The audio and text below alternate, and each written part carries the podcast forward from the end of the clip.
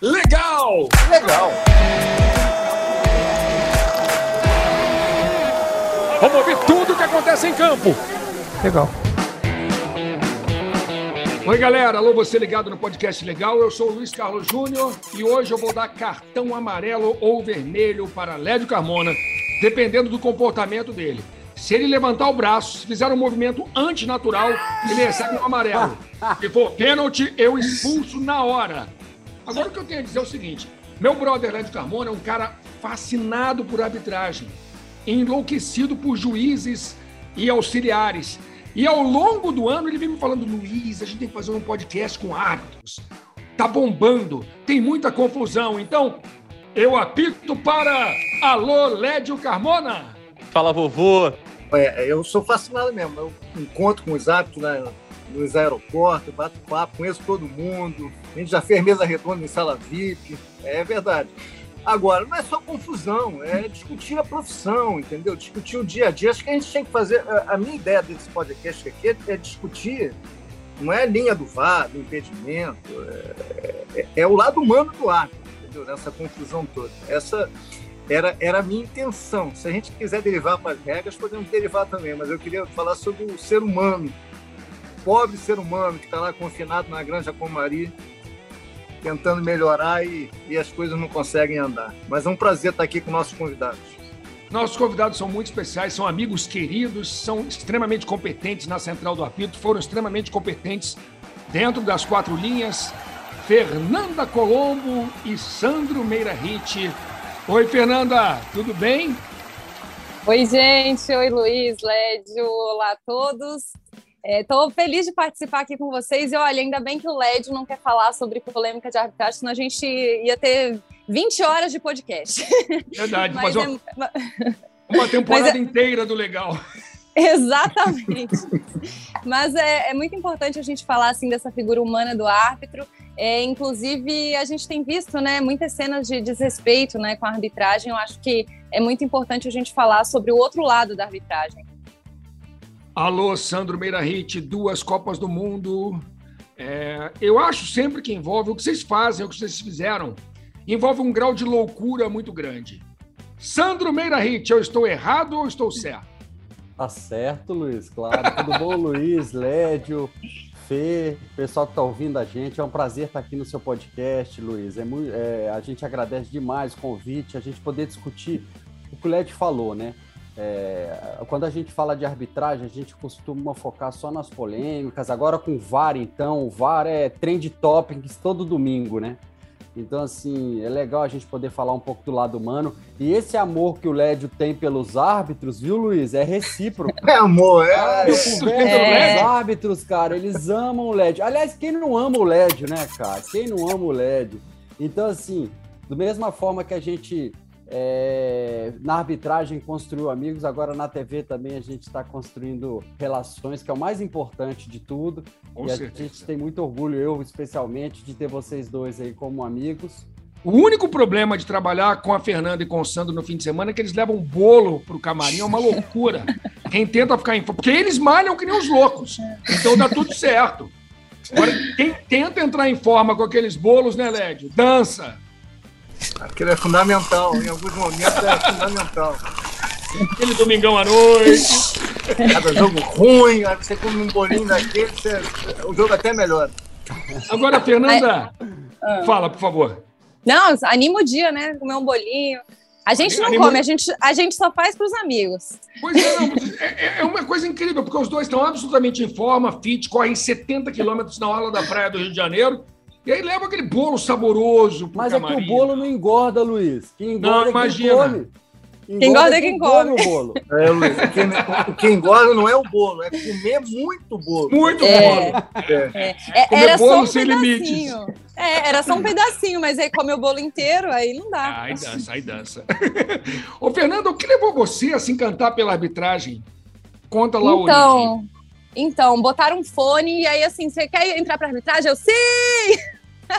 Sério? Por isso? Não, não conta direito aí. Não, tô brincando.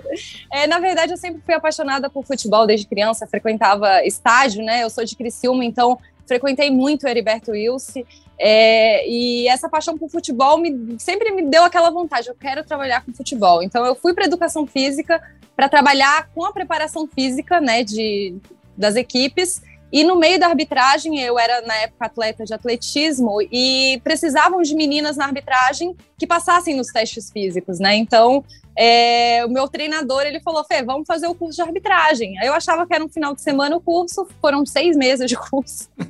e aí me tornei árbitra e realizei o meu sonho de fazer parte do futebol, né? De estar dentro do campo. E isso, assim, foi, foi algo muito legal, muito diferente, né? Que eu nem esperava. Foi um caminho assim que, não, que eu não escolhi, né? A arbitragem me escolheu. Que legal. E você, Sandro? Você era ruim Cara, de bola demais, teve que botar, teve que te deram um apito em vez de você jogar, foi isso? Não, então, o, o árbitro com certeza ele é um jogador frustrado, Luiz, não tem como, entendeu? Já tentou jogar bola profissionalmente, não conseguiu e acabou caindo na arbitragem. O futebol é paixão.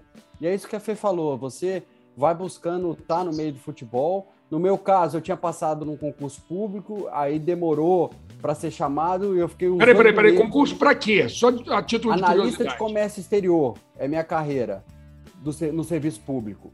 E aí demorou, foi na transição do governo FHC para o governo, para o primeiro governo Lula, e demorou uns oito meses para ser chamado. E nesses oito meses eu falei, ah, vou ser triatleta. Em Brasília tinha muita cultura, tem muita cultura de triatleta, porque é uma cidade plana, segura para pedalar. Você consegue pedalar 100 quilômetros assim em linha reta, então é bem legal, sabe?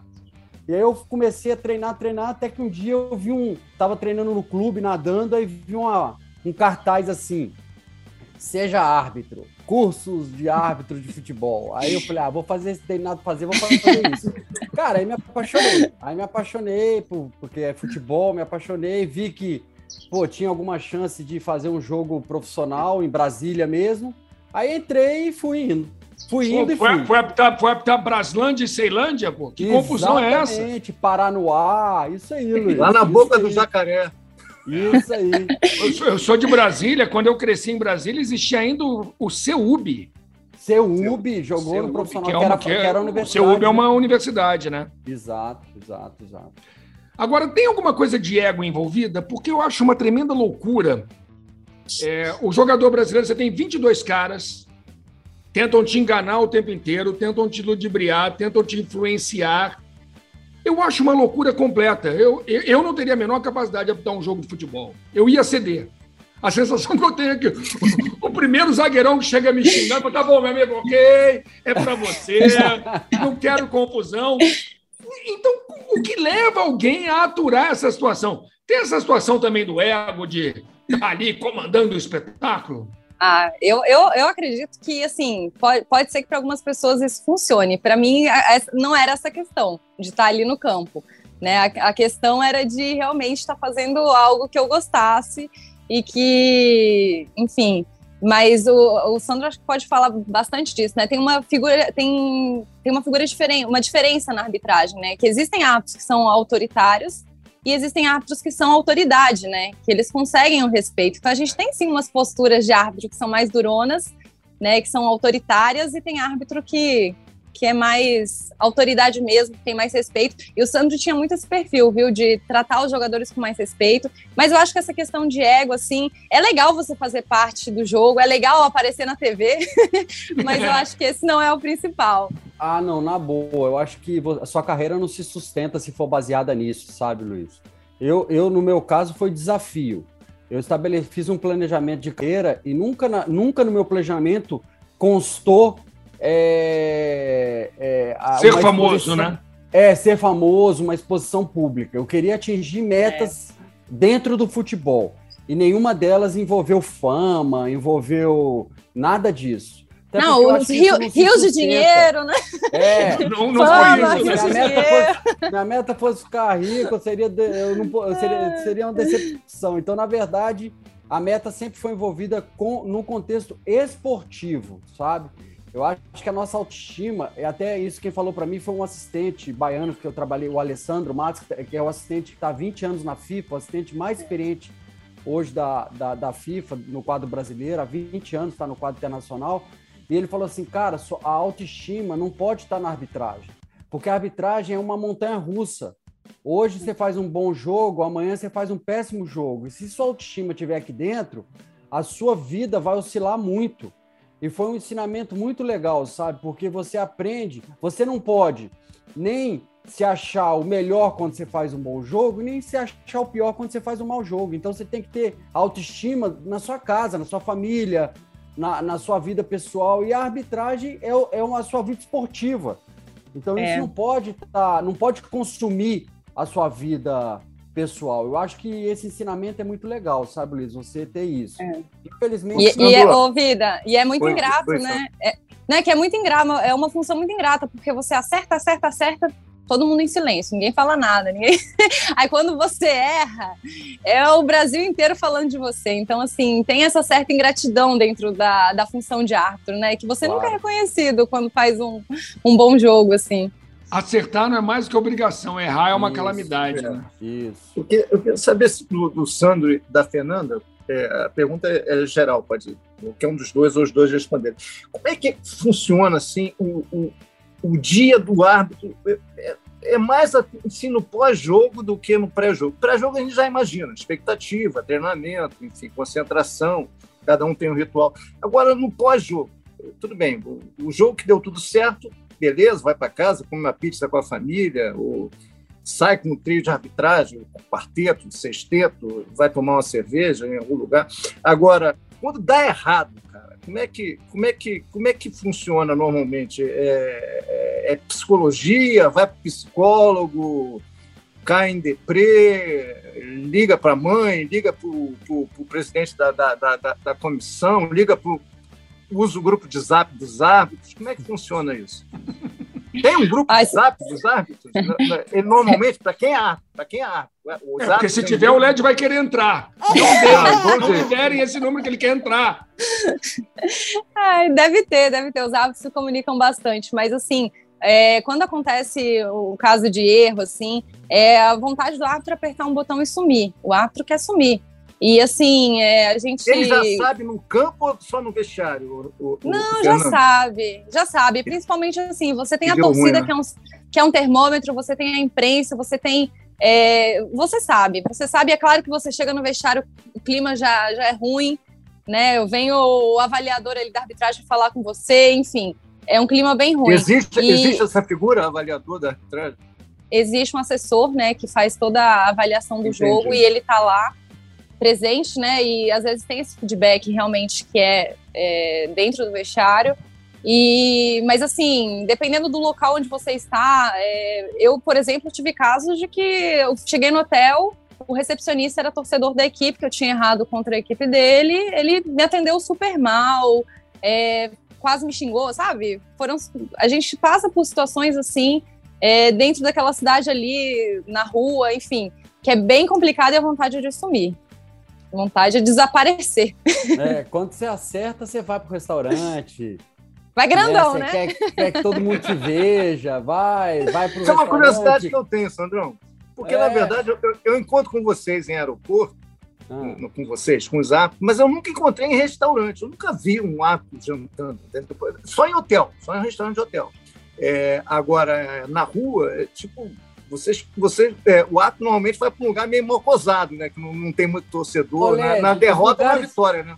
Os lugares que você frequenta, a arbitragem não consegue ir, não, Lédio.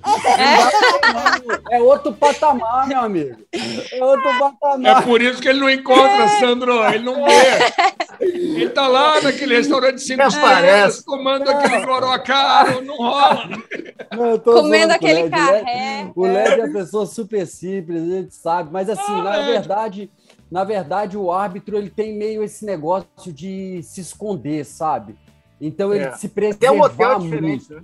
De é. se preservar muito. E normalmente ele tem os mesmos restaurantes nas cidades, porque é um lugar, entre aspas, seguro, em que o gerente já conhece ele, já separa a mesa dele, já avisa ele se tiver torcedor no local. Então, assim, já existe mais ou menos os lugares onde os árbitros vão e que traz para ele uma certa segurança. Então, infelizmente, a arbitragem é isso, né, Led? Você nunca sabe quando um torcedor, Sim, claro. alguém vai estar tá ali, pode te, pode te ofender, pode te agredir, entendeu?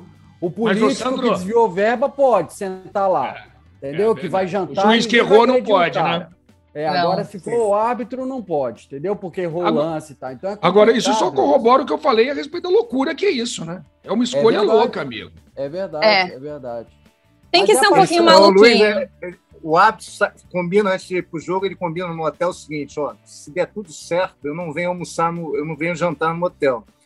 Mas aí o cara fala, mas o rum serve, fecha às oito dá um jeitinho de ficar aberto, olha o jogo.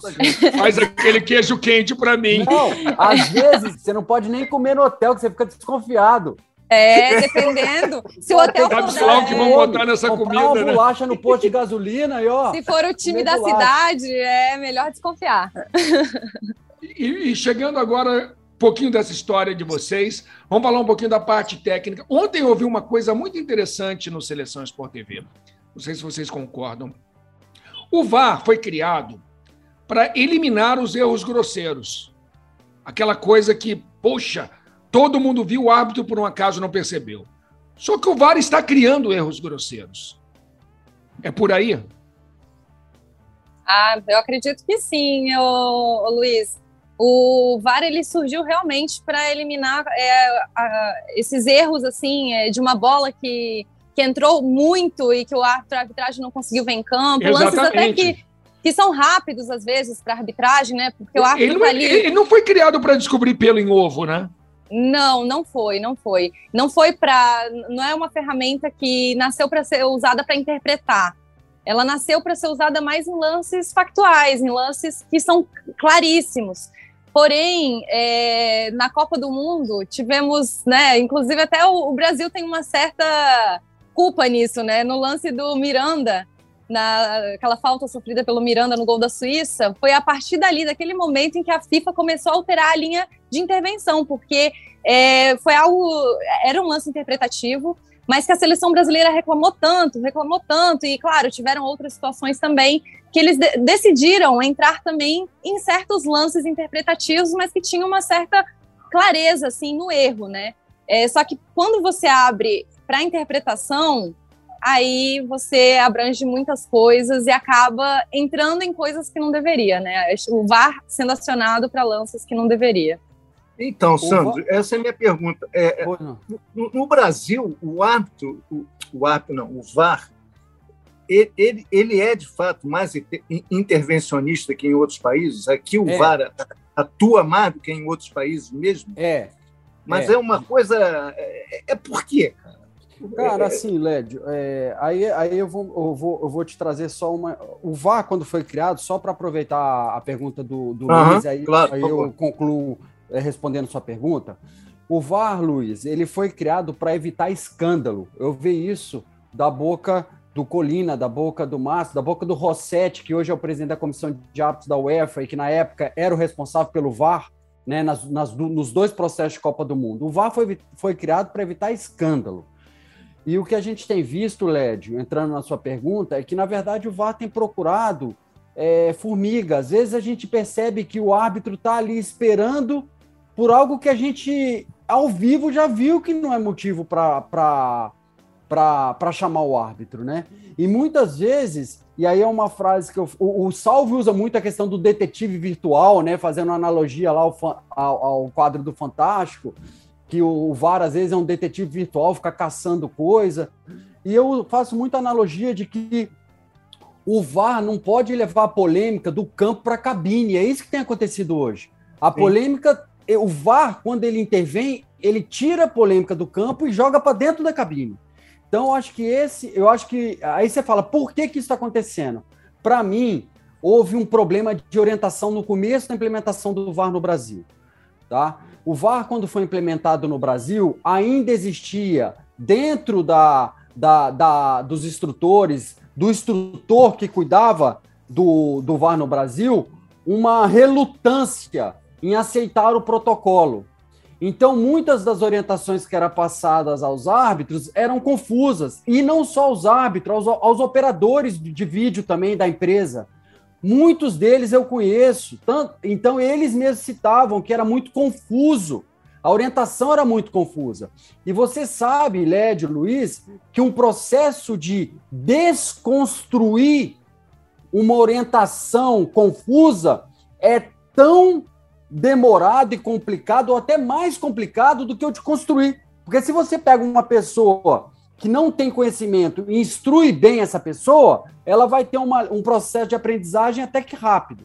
Agora, se você ensina essa pessoa de um jeito, depois você tem que vir com outra orientação, desconstruir aquilo, isso causa confusão. Então, para mim, no Brasil, o VAR é mais intervencionista, sim, e muito disso se deve a uma falta de clareza e de critério nas orientações.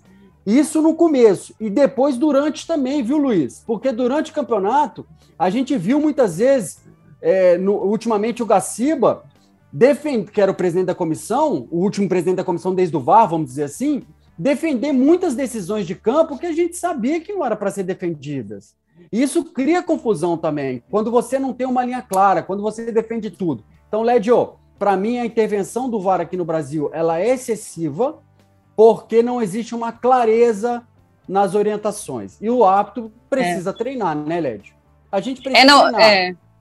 É. Ela é excessiva também porque o, a figura do árbitro no Brasil ela não se adaptou também ao VAR, né? A gente observa aí Boa. em várias partidas o árbitro não tendo, não apitando mais o jogo. Ele fica a todo momento esperando, né? Oh, o áudio ficou chamar? mais claro, né, Fernanda? Com, é, com o áudio ficou muito mais claro isso, que o árbitro dentro de campo não está tendo atitude, ele, é. ele não está buscando ver, já que a câmera está vendo, para que, que eu isso vou... Isso é uma coisa muito né? séria, que, que a impressão que passa, que na verdade, agora, vocês me corrijam se eu estiver errado, você tem um especialista em VAR, não é isso? São uns caras que são, só fazem VAR, não é isso? É, o, por exemplo, é, o Bassol, que agora só faz é isso? É, o Bassol, é. o, o, Zé Cláudio, o, é. Daniel Nobre Bins, tem feito só VAR. Isso. Não, uma, então, a impressão que eu tenho, eu não estou entrando no, no, mérito de quem está certo ou quem está errado, que o VAR está com mais autoridade que o árbitro, então. Entendeu? É, o, Mas que é o árbitro falou. espera o VAR. É exatamente isso. É culpa isso. do árbitro. Isso é, é, culpa do árbitro. Fica, fica uma coisa mais cômoda, né? Podemos fazer uma analogia aqui, se me permite? O Luiz é o narrador. Você uhum. é o comentarista de futebol e eu sou comentarista de arbitragem. Se Sim, o Luiz, claro. se você entrar na transmissão toda hora e começar a narrar o jogo e o Luiz deixar, é culpa de quem? Sim. É culpa do Luiz, pô. Então, assim, por isso que isso não acontece, né, Luiz? Mas, claro que não. É, a mesma coisa se eu começasse a começar a comentar. Não, não porque se ele, começar, se ele começasse é. a narrar, ele tiraria meu emprego. Não, ele ia eu, acho que, eu, eu, acho que, a, melhor, a, a melhor comparação é se eu, se eu, como comentarista do jogo, começar a comentar a arbitragem. Eu me uhum. recuso a comentar arbitragem, porque eu, não é porque eu não queira comentar arbitragem, é porque eu tenho comentarista de arbitragem. Então, comentarista de arbitragem que comenta a arbitragem. Tá Mas aí, Lédio, é a questão de eu cada um. Sabe... A, a, a, função do meu Exatamente. colega. Mas aí é a então, questão de cada um respeitar. Cada um respeitar seu quadrado. profissional né? ali. Por isso, você não entra, você não entra na, na seara do outro.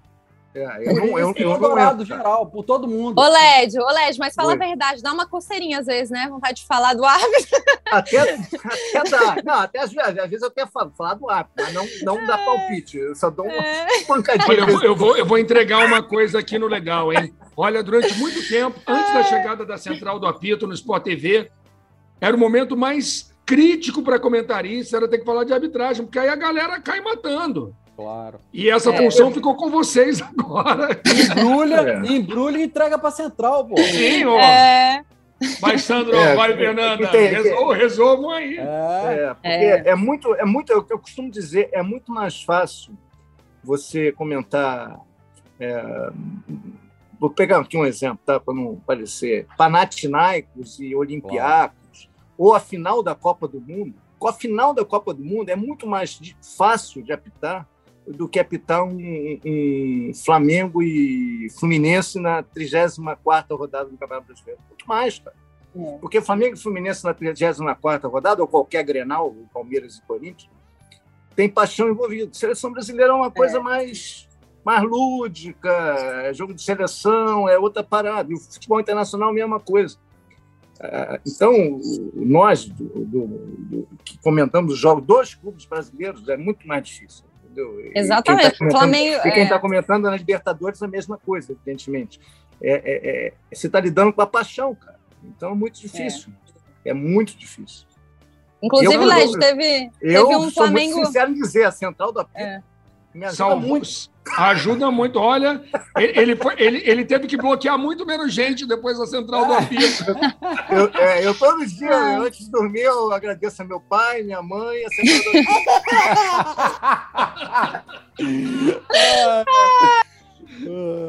Ô, Sandro, você falou Oi. que ah, tem que haver uma desconstrução. Tá havendo? Ah, ainda é muito cedo, né? A gente teve essa mudança aí por, um, por uma comissão interina e eu acho que isso pra, passa por um, um processo é, que a gente tem que aguardar o ano que vem, Luiz, porque a gente não sabe o que vai acontecer com os hábitos ano que vem, como é que vai ser a gestão, é, qual vai ser o perfil do, do gestor, qual vai ser o planejamento dele, porque isso é uma coisa muito importante, né? O cara entrar é, é, com, com a sociedade sabendo o que, que ele, vai, ele vai fazer, entendeu? Eu acho que hoje, eu sempre, eu sempre falo que o problema de um cara que é convidado para assumir esse cargo, o, o, o maior erro da pessoa que é convidado para ser chefe de árbitro é dizer sim. Porque depois que ela diz, depois que ela diz sim, ela tem que aceitar tudo que está lá. Então, antes de você, antes da próxima pessoa dizer sim, é importante que ela entenda o cenário, que ela tenha um planejamento né, para melhorar o futebol através da arbitragem. Não pense só em arbitragem, porque a arbitragem é um meio para o fim. O fim é o futebol. Se a gente não conseguir pensar dessa forma, de uma maneira mais ampla, achando que é só melhorar a arbitragem, não vai conseguir. Sabe por quê, Luiz? Sempre vai ter o jogador que vai botar o dedo na cara, sempre vai ter o dirigente que vai chutar a porta de vestiário, então, ou a gente entende que melhorar a arbitragem é algo muito mais amplo do que simplesmente treinar os árbitros, ou seja, que é algo que envolve melhorar o futebol, o produto final, e aí inclui imprensa, inclui todo mundo, sabe? Ou acho difícil mudar essa situação que a gente está hoje. Então, quando você pergunta, e aí, já estão fazendo? Eu acho que isso é só uma parte, entendeu? Você orientar bem o árbitro, você é, assumir os erros, eu acho que essa questão de divulgação do áudio é fundamental, foi muito legal, né? A gente poder ter acesso, até para poder entender, para quebrar essa caixa preta que o torcedor comum ainda achava que existia no meio da arbitragem. Então, tudo isso é positivo. Mas é um passo muito pequeno diante da caminhada que é melhorar o futebol através da arbitragem. Então, acho que realmente a gente precisa precisaria ter uma gestão, uma gestão melhor é, da arbitragem e do futebol como um todo, né? Fernanda, o LED colocou o nosso VAR e vocês concordaram como o mais é, intervencionista do mundo. E o jogador brasileiro é o mais chato do mundo? Ah, com certeza. assim, a gente dentro de campo, a gente é realmente uma dificuldade, mas eu acredito que na América, na América do Sul, né, já, os jogadores, eles têm, assim, é um jogo com mais contato, é um jogo mais reclamado, é um jogo mais chorado, então eu acho que isso dificulta muito o trabalho da arbitragem, né, a gente vê jogos na Europa em que é, o árbitro marca pênalti, ninguém fala nada, o árbitro vai no VAR, ninguém vai atrás dele, não tem ninguém ali reclamando na beira da revisão. Então, é, aqui no Brasil, a gente, com, sem a torcida, né, presente nos estádios, a gente ficou muito mais claro isso dentro de campo. A gente conseguia ouvir os diálogos, né, do próprio banco reclamando o tempo inteiro com, com a arbitragem, é, dos jogadores, enfim. É, é, é, muito difícil de lidar com o jogador brasileiro. É claro que a gente não pode generalizar, né? Tem os jogadores que são legais, né, Lédio? Desculpa usar aí. Legal. mas, mas realmente aqui o, o, o, futebol é um futebol mais chorado, mais falado e com, com muito contato também, né? Os jogadores pedem muita falta, é, enfim, isso atrapalha também na dinâmica do jogo, né? É um jogo que fica mais parado, a gente tem aí jogos, às vezes, pô, com 40 faltas, 50 faltas. Já fiz jogo esse ano com 52 faltas, 54, que é um absurdo, né?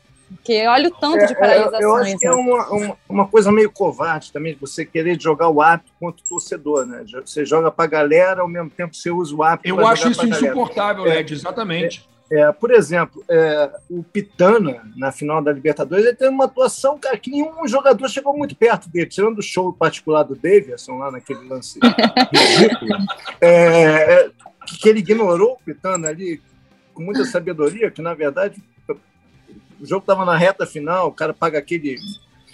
É, faz aquela, aquele vexame, o cara que era o herói do jogo. Agora, você não vê que não teve uma rodinha em cima do Pitano no jogo, cara. Entendeu? É, e, e são é os mesmos jogadores. São os mesmos. São os mesmos. Mas é, e aí, e aí é, é mérito do Pitana, já que são os mesmos jogadores? Cara, o comportamento dos jogadores é diferente, ô Luiz. É diferente, cara. Os caras aceitam mais. Eles. Ah, eu acho que a questão de aqui no Brasil, o árbitro, o árbitro brasileiro, o campeonato nacional, os caras partem mais para cima. E é assim. Sempre foi assim. Mesma coisa no campeonato argentino. Os árbitros de lá, o Pitana, inclusive, só come o pão que o diabo amassou, meu amigo. Aí é, chega, é, é difícil. Aí eu vou apitar é. lá Boca e River ou sei lá qual time, e os caras respeitam mais. É, é, é assim que funciona, não é só do Brasil. Assim, a América do Sul é assim que funciona. Não, você vai na Europa, você vai na Europa, você pode apitar Bayern PSG, ou Chelsea e, e Real Madrid, que vai ser a mesma coisa, independente do árbitro, entendeu? Aqui não, aqui no campeonato caseiro os caras zoam demais, entendeu? E é. chega fora com o árbitro de fora. Por isso que a Comebol decide escalar. Por que, que um árbitro brasileiro não apita esse jogo? Não é porque não tem competência, não é porque não tem condição. Porque ele sabe que se botar um árbitro brasileiro, o comportamento dos jogadores vai ser ruim.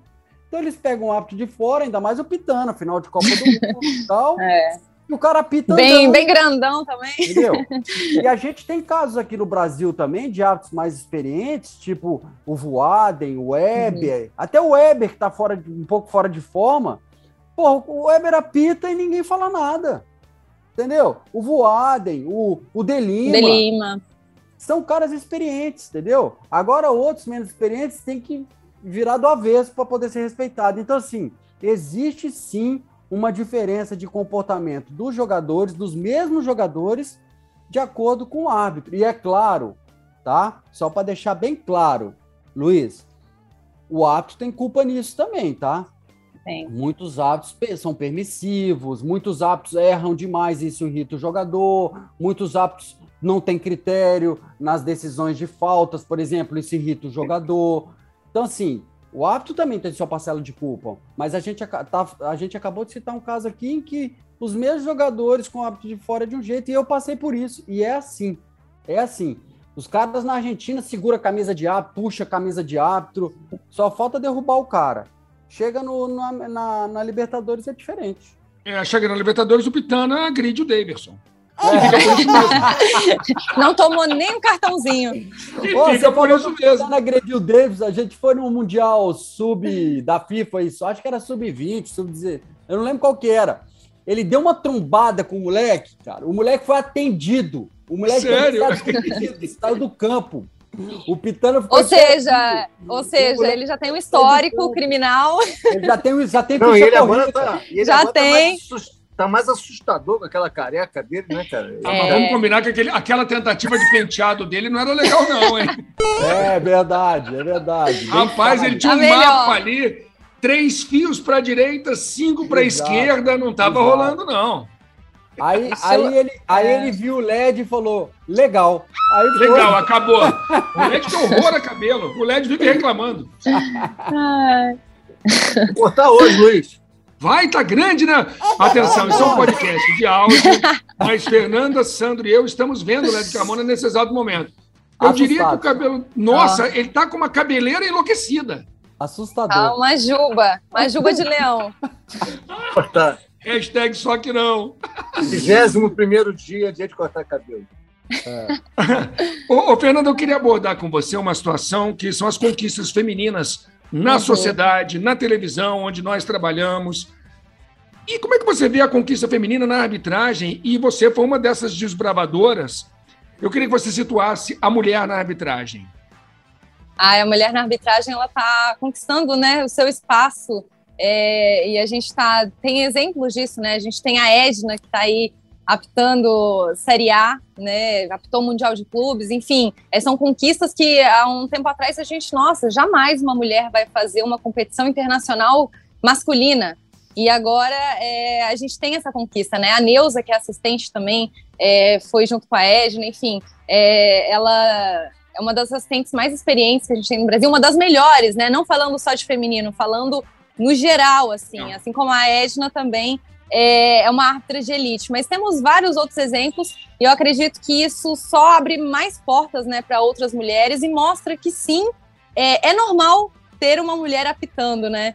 É, porque eu acho que no começo gerava esse estranhamento mesmo, né? De caramba, tenho. Não, vou lá, vou assistir o jogo porque vai ter uma mulher bandeirando, vai ter uma mulher apitando. Enfim, hoje eu acho que já é uma figura normal, já né, já está inserida de vez no, no futebol masculino, né? Digamos assim, porque antes é, nós, como, como mulheres, fazemos muito jogos femininos, né? A gente era, ah, não, é, mulher vai fazer jogo de, de mulher e homem fazer jogo de homem, né? E agora eu acho que essa realidade está mudando e é bom porque isso, isso mostra, né, para outras gerações que, que, cara, não tem essa diferença, que é normal e que você pode sim chegar lá e fazer um jogo de alto nível, um jogo masculino, um jogo difícil, né? E, cara, eu, eu tenho muito orgulho dessas meninas todas aí que estão abrindo essas portas, né?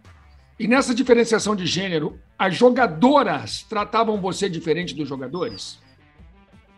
Cara, o futebol feminino ele é um pouco diferente do masculino, né? Porque as mulheres elas respeitam muito mais é, a própria dinâmica do jogo. É um jogo diferente, né? É um jogo em que é, é mais cadenciado, é um jogo é, em que não é, não é tão faltoso, não tem tanto contato, né? Quanto o jogo masculino, assim, contato mais bruto. Então, é, eu acho que elas sempre trataram com mais respeito, até por entenderem também da dificuldade delas de estarem ali também, né? Então, se era uma dificuldade para nós como árbitras, para as mulheres que estavam ali, jogadoras, também era uma dificuldade.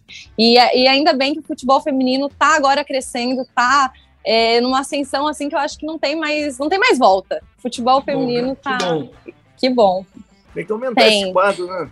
Ainda tem. Tem sim ainda, ainda são escalações pontuais, né? Não, Tirando vale a Etna e, a, vale... e a Neuza. E a Neuza. Tem, tem, a, tem a, a, a, a é, é Brígida, né? Tem a Brígida, tem a, tem a, Brígida. É, tem a Brígida, tem a Taislane, que apita, tem a Daiane, que é. tem atuado como VAR também. Mas tá muito é, pontual ainda, né? Mas ainda é muito pontual. Acho que é. Mas eu acho que a partir, CBF... do exemplo, a partir do exemplo a gente começa a ter mais, vocês não acham? Sim, abre, abre caminho, mas eu acredito sim. que tem assim que ter um trabalho específico para para essa, essas meninas, né, para que elas realmente consigam desenvolver o melhor, né, para elas atuarem sim é, no alto rendimento.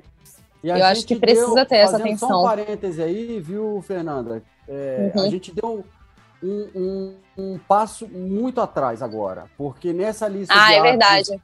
Nessa lista de árbitros aí que a CBF convocou para estar tá na Granja Comari se concentrando, a Edna ficou de fora. E aí você tem árbitros que tiveram... E, e por que isso, Sandro? Você, consegue, ah, tem uma explicação? Tem, tem que perguntar para a CBF. Porque Mas não é tem nenhuma mulher? Eu não consigo não explicar. Hã? Nenhuma? Nem assistente? Neuza. Não, a Neuza tá. A Neuza tá, mas... A Edna não.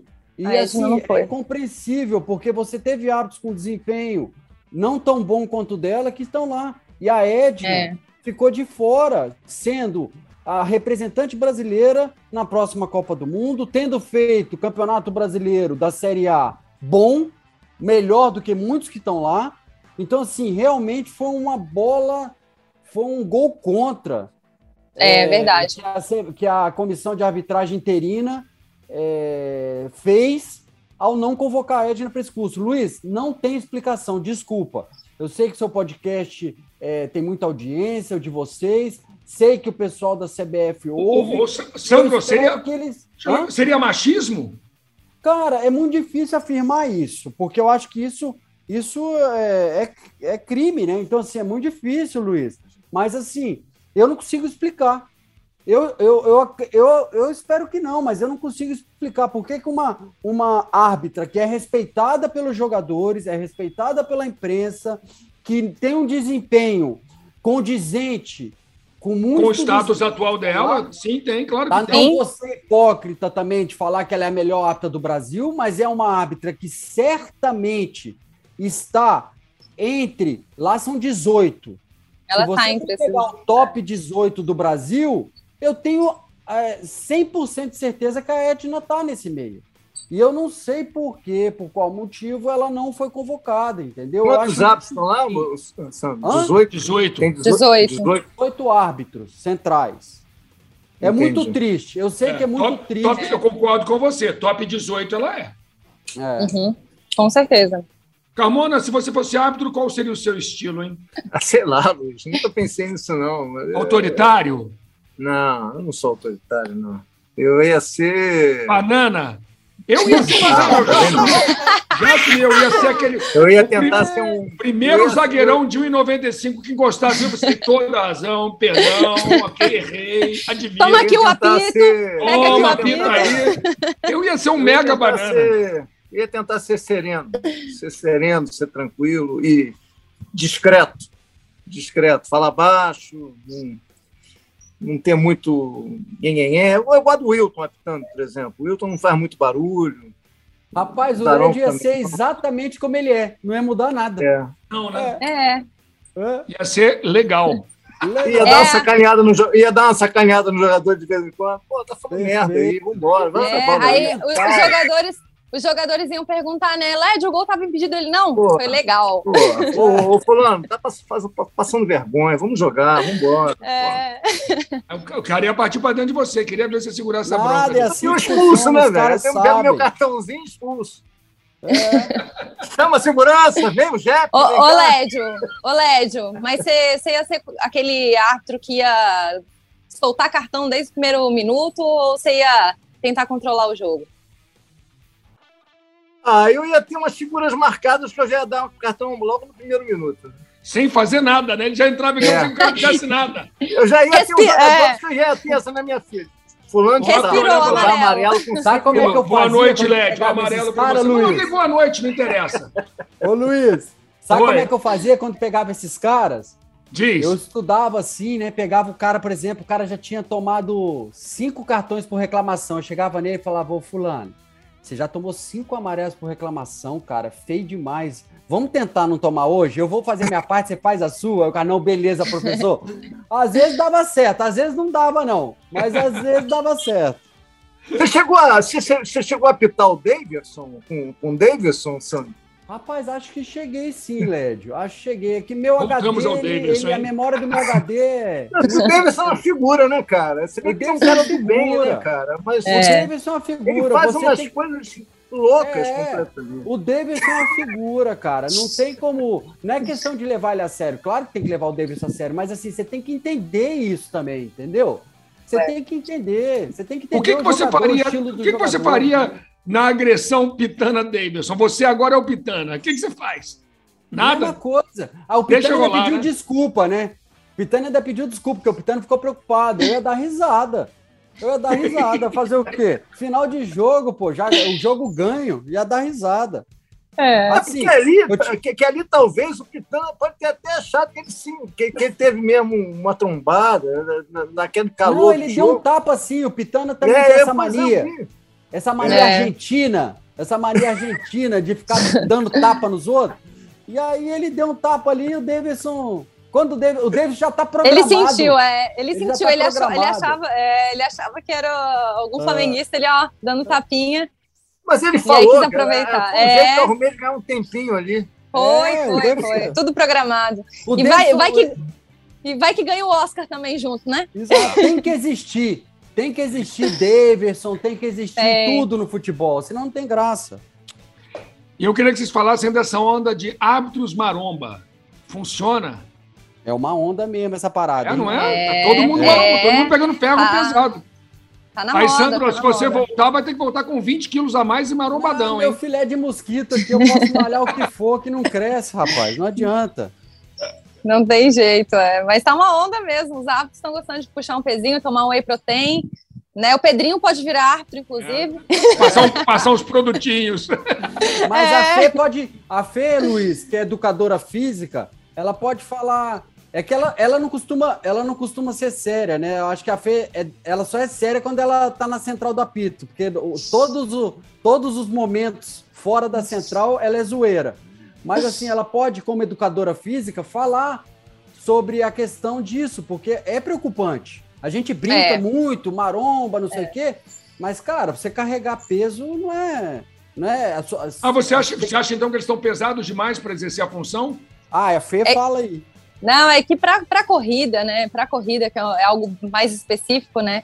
Realmente, se você é um treino de hipertrofia para depois você fazer um treino é, que é mais aeróbico, né? Que vai exigir um deslocamento melhor, enfim. É, realmente pode acabar atrapalhando nesse desempenho, nessa agilidade, ou seja, são coisas que o app tem que trabalhar em conjunto para não perder nenhuma valência, né? Eu mas realmente, um, é, É, mas realmente um hábito pensei- mais pesado atrapalha um pouco É, no, no desempenho de corrida. Eu sempre pensei na imposição física. Não, o, o Daronco, o grandão, se impõe, porque aí os caras vão com medo dele. Fiz até a brincadeira Hulk e Thanos, que ele é maior que o Hulk, né? Ele é o Thanos. Agora, eu nunca tinha pensado sobre esse aspecto. Cara, É. botar um Robocop para correr não é mole, não. cara. É difícil. dele- é um é difícil. pesão carreira grande pra fica mais deslocar. curta, Luiz. A carreira fica mais curta, porque você começa a sentir tendão, começa a sentir articulação. Então, assim, é, é um. é- acaba exigindo mais do corpo, entendeu? E o Daronco, a gente brinca muito da impo... Claro que tem a imposição física pelo físico também. Árbitro alto, árbitro forte também. Mas o que mais garante a, a imposição do árbitro são as decisões, entendeu? Se o Daronco fosse ruim, ele podia ser gigante. Tudo bem É. que ele não ia tomar peitada, mas ia ter bolinho, ia ter um monte de coisa, entendeu? E assim, eu não conheço nenhum árbitro grande que seja ágil. Nenhum, nenhum. É difícil, é, Entendeu? É atrapalha. muito difícil, é muito difícil. E agilidade Até porque é algo para construir fundamental. tanto o músculo daquele jeito, se você sair correndo, você perde todo o músculo que você construiu, né? Então, é, então assim, é, de repente eles priorizem mais um treino de força e não tanto um de corrida, né? Um treino de, de agilidade, enfim. Mas tem valências que precisam ser trabalhadas mais para não, não prejudicar no desempenho, porque a gente sabe também que o posicionamento do árbitro em campo é 50% da decisão, né? Então, se ele está bem posicionado, ele Mas tem, ô Vida, mas tem uma gera... O, o, o, o, o Fernanda, né? Vamos- Não, mas ela já, ela já te chamou de vida aqui, aqui. Ela não notou, mas também Ah, já rolou então vida da parte dela. Chamei, chamei. Então tá valendo, tá valendo. Tá Já valendo. tem, já tem uma geração. Ainda bem que o de- Lédio não me chama de vida, Sandro. No É, mais, tá Eu ia confundir. Nem de morte, né? Ainda bem. Já tem uma geração de marombinhas aí que é preocupante, É. viu, Luiz? Ô, Sandro, deixa eu Oi. te fazer uma, per- uma pergunta para você e, e para Fernando. Você, a gente vê aí muitos árbitros e assistentes é, apitando e bandeirando em alto nível há, há- duas décadas, né, cara? Marcelo de Lima Henrique, Sim. o próprio Weber, é, Van Gassi, Emerson parou agora, Guilherme Dias. Camilo, Vilarinho, Alessandro, enfim, Wilton, Daronco, enfim, Isso. a galera que.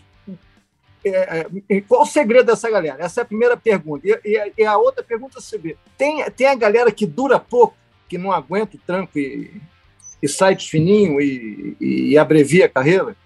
Tem, tem. Eu acho que a maioria, Lédio, a grande maioria, se você pegar do meu curso de arbitragem, por exemplo, porque hoje, Lédio, tem um problema na formação, né? Porque os cursos de arbitragem, eles viraram fonte de renda para as federações. Então, hoje você faz curso de arbitragem com 100 alunos todo ano, sendo que você não tem necessidade dessa, dessa Uhum. oferta. E é um curso E aí- caro, é um curso caro. E é um curso caro.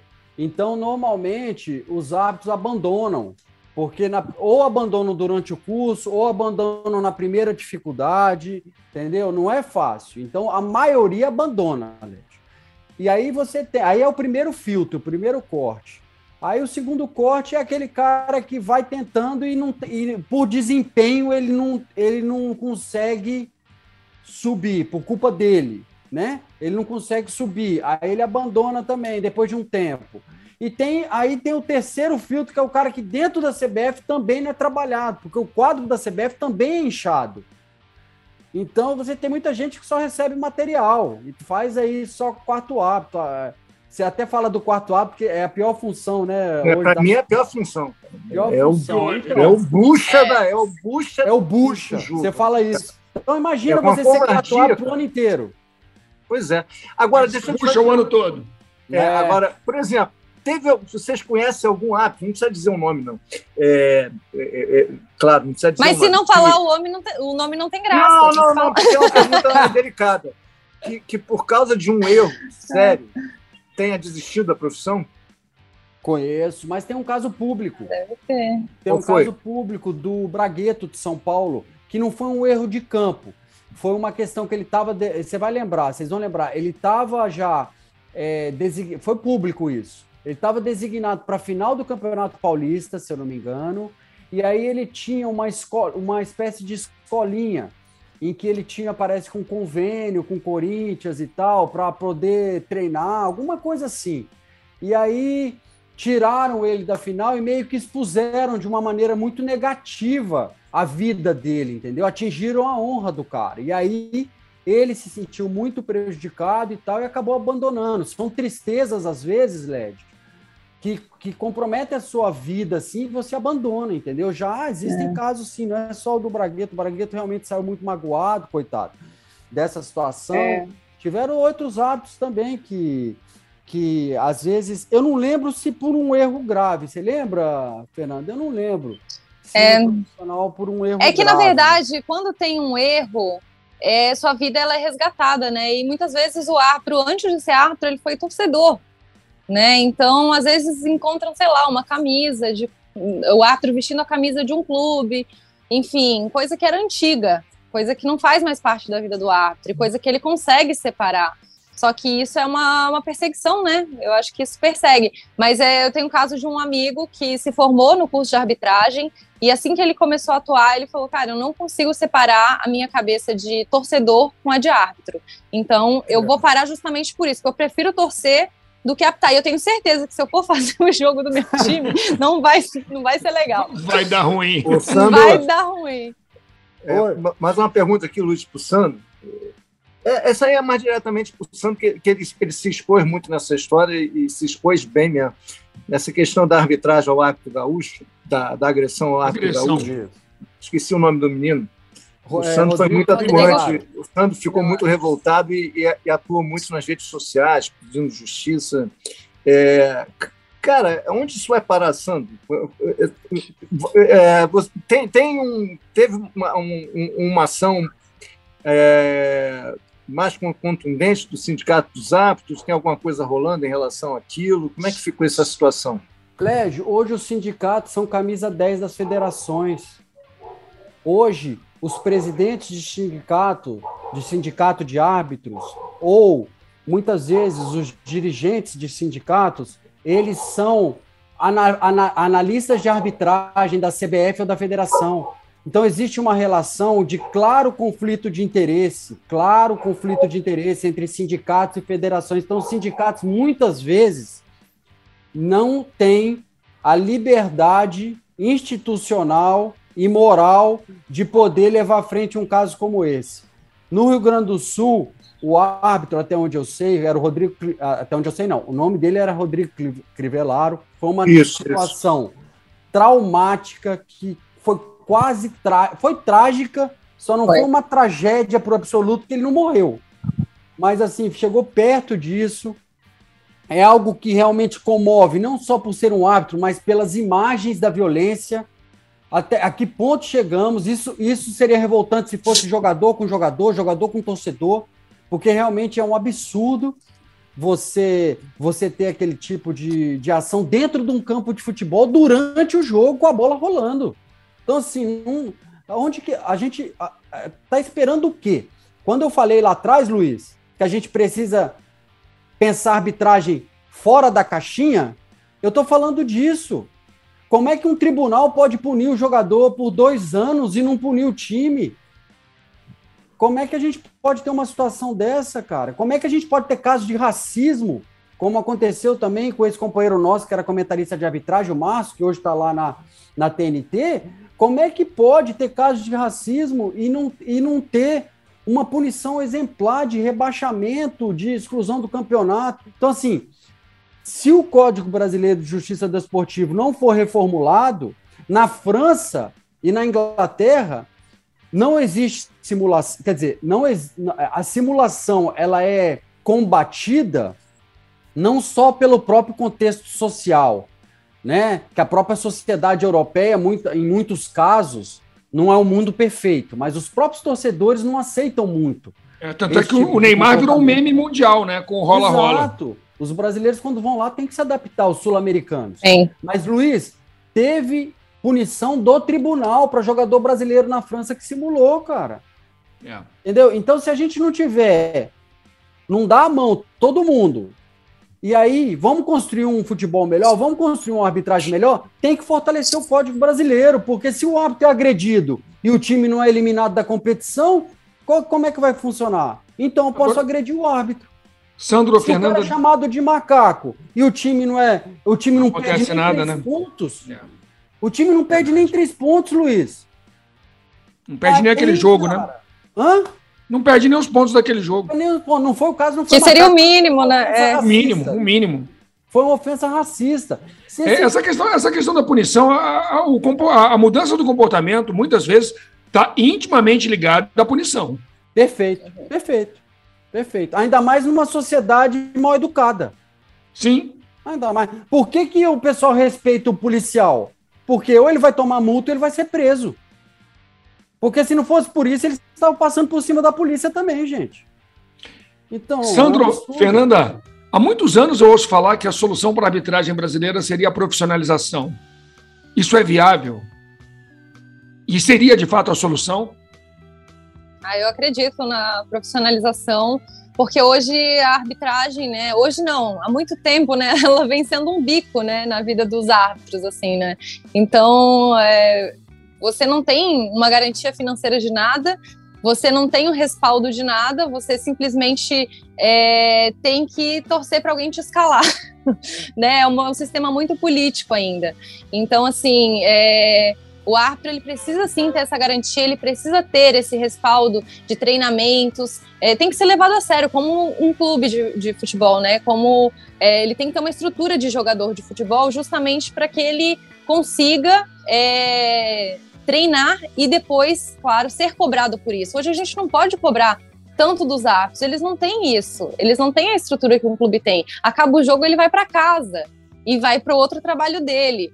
Né, diferente dos jogadores que vão lá na banheira de gelo, vão fazer recuperação, fisioterapia, vão ter o descanso. Enfim, eu acho, eu acredito sim que é um caminho para a gente melhorar a arbitragem e melhorar o futebol. Lédio, Saudade daquela resenha no aeroporto. O Led já citou aqui, Sandra, Sandro e Fernanda. Houve uma resenha VIP uma vez, uma sala VIP de um aeroporto. Foi antes de uma Copa, antes de uma Copa América. O Led falou. Na assim, Copa América do Brasil. É, eu, vou ali, pegar, eu vou, ali, vou ali pegar um pão de queijo. E aí o cara sumiu. Por que foi com o Led? Cara infartou no meio do caminho. Aí eu fui traçar o caminho percorrido por Led, que ele sumiu. De repente, olha ao longe, Lédio comandando. Ele era o comandante da resenha, obviamente. Gesticula, comanda. Eu identifiquei, aí a questão do Maromba, o Daronco. Não, tava lá, tava lá. Gente. Era o, era o Wilton, tava o Wilton, tava o Daronco, tava o Emerson, tava o Vangassi. Tinha, Kleber tinha Lúcio, também, não tinha? Kleber Lúcio Gil e tava o. Tinha estrangeiro. Tinha um colombiano, é, Galo, né? Galo. Galo. Nicolas Galo. Galo. Uhum. É, Nicolas Galo. É. E ali a gente fez uma mesa redonda ali, cara, na sala VIP. Ali não tinha nada pra fazer, vamos bater papo. Pô. Ah, ficar comigo, ficar comigo não tava bom, não. Você viu? Olha só, galera. É... Ele tava comigo, tá comigo ali, não é nada pra fazer. Ele foi arrumar uma coisa boa pra fazer. Eu tava enchendo o saco dele. Tem duas coisas pra falar, Luiz. Tem duas coisas pra falar. A primeira é que você também tem carta livre no meio dos apps, não tem um app que não tem. Entendeu? Exatamente. Então, um coraçãozinho para você. chegar um ápice, você pode chegar junto, que os caras te adoram. E, e, a segunda coisa, hashtag Lédio para presidente dos apps. Exatamente. Olha a campanha. Ó, ó. eu, eu era bom, eu fui chefe de reportagem, eu era bom de fazer, com toda a modéstia do mundo, eu era um bom, eu sabia fazer uma boa escala de repórter. Eu ia arrebentar na escala de vocês. Olha só, ainda mais. Aprovadíssimo. É... Aprovadíssimo. Meu Aqui, voto vai pro Lédio. É, e depois a gente ficou baseado em Salvador, no mesmo hotel, malhando todo dia com Tobar e com, com, com o outro árbitro chileno lá, o Bascunhã, ah, né? O Bascunhã, Bascunhã. E os dois Bascunhã. assistentes lá, o que apitaram, que inclusive apitaram a final do Flamengo em 2019. Luiz, pode, pode contar a história do Bascunhã? É, mas, eu tentei, mas eu tentava resenhar com os chilenos, eles não davam papo, não. Ah, é que, desconfiados, é. São, são desconfiados. desconfiados. O é desconfiado por natureza. Ô, ô, ô, ô Led Luiz, eu, eu, quando eu noivei da, da Fê, a gente foi ah, pro é verdade. Chile. É verdade. Aí eu liguei pro Bascunhã e falei, Bascunhã, é o seguinte, cara, eu vou preparar uma surpresa para minha noiva e tal, vou pedir ela em casamento e tal. E aí, eu preciso que você me arranje uma boate, que eu quero passar a noite para dançar, se divertir numa boate. Só que é o seguinte, cara, eu tenho 42, mas a minha noiva tem 17 anos a menos, então não. essa boate... Ah, tá, eu ia falar 17 anos não, tinha 25. Não, 17 anos Ia ser preso assim, calma. Aí eu falei assim, essa boate tem que ser boate de jovem, cara, não pode ser boate de velho, tem que ser boate de jovem, é, é aquele tut, tut, tut. Ele, não, beleza, vou te arranjar um lugar. Rapaz, quando a gente, pra encurtar a história, quando a gente chegou no lugar, eu era disparado mais jovem. Disparado. Só tinha terceira idade no baile. Só tinha terceira idade. Dançamos um bailão até 5 horas da manhã. Tá bom, foi era... legal. Não, Ô, é Fernanda, Fernanda, né? ele já te introduziu a realidade da vida. Já, é. já não Vai ter que ser terceira idade. Esquece o tunte-tunte. É. Ele não me enganou. Aí tocava a música, ele, nossa, é musicão dos anos 70. Não conheço. E, olha, essa é muito boa também. Não conheço. Nunca ouvi. Ai, vai ser muito bom. Sensacional, é, Já levou no baile do tiozão logo, ó. Baile do tiozão Já. logo de cara, ó. Essa é a realidade. Se cheiro de na... cheirinho de naftalina. Aí, Carmona, ó, acharam, acharam o nosso baile. Quero só avisar é. a dona Fernanda que todo mundo que tá nessa, nesse podcast aqui tem mais de 40, Fala, viu? vovô. É. Segura sua onda. Ah, segura não, não, mas segurar. Aliás, eu queria abordar essa situação. Que a tem mais de 50, não é mais de 40, não. não, não, não. Tem um público jovem. A, é. Fernanda, a Fernanda é uma celebridade nas redes sociais, né, Fernanda? Como é que você lida com isso? Eu vejo suas redes sociais, é gente do mundo todo. Você bomba. É. É gente do mundo inteiro. Ah, eu gosto muito, eu gosto muito de fazer as pessoas felizes, né? Então eu eu gosto de, de fazer, criar conteúdos assim engraçados. Por isso que ela parou assim. de apitar. Por isso que eu. exatamente, exatamente. Antes era um sofrimento apitando, e agora nas redes sociais dá pra gente ser mais leve, ser mais feliz, né? E eu, eu você gosto dá, bastante. Você dá muito fora nos caras. Tem um monte de ah, candidato mas... que entra lá e aí, aí bota a fotinho do Santos lá muito fora em todo mundo. Mas tem que dar, tem que dar, tem, tem que mostrar a real. a Fernanda no vestiário lá se preparando para o jogo, chamando o Sandro, o, Vanga, o, o, o Vangassi e o Daron para fazer um TikTok. ah, eu vou fazer Aí, um dia com eles. Um TikTok, é. Vamos, vamos, vem dançar comigo, Daronco. Vem que vem, meu garoto. Aliás, ô Sandro, eu quero saber o seguinte, agora na real, hein? Você dança porque gosta de dançar ou dança que senão ela briga? Não, olha só, cara. A Fê trouxe. Ô, Luiz, momento romântico oh. do podcast.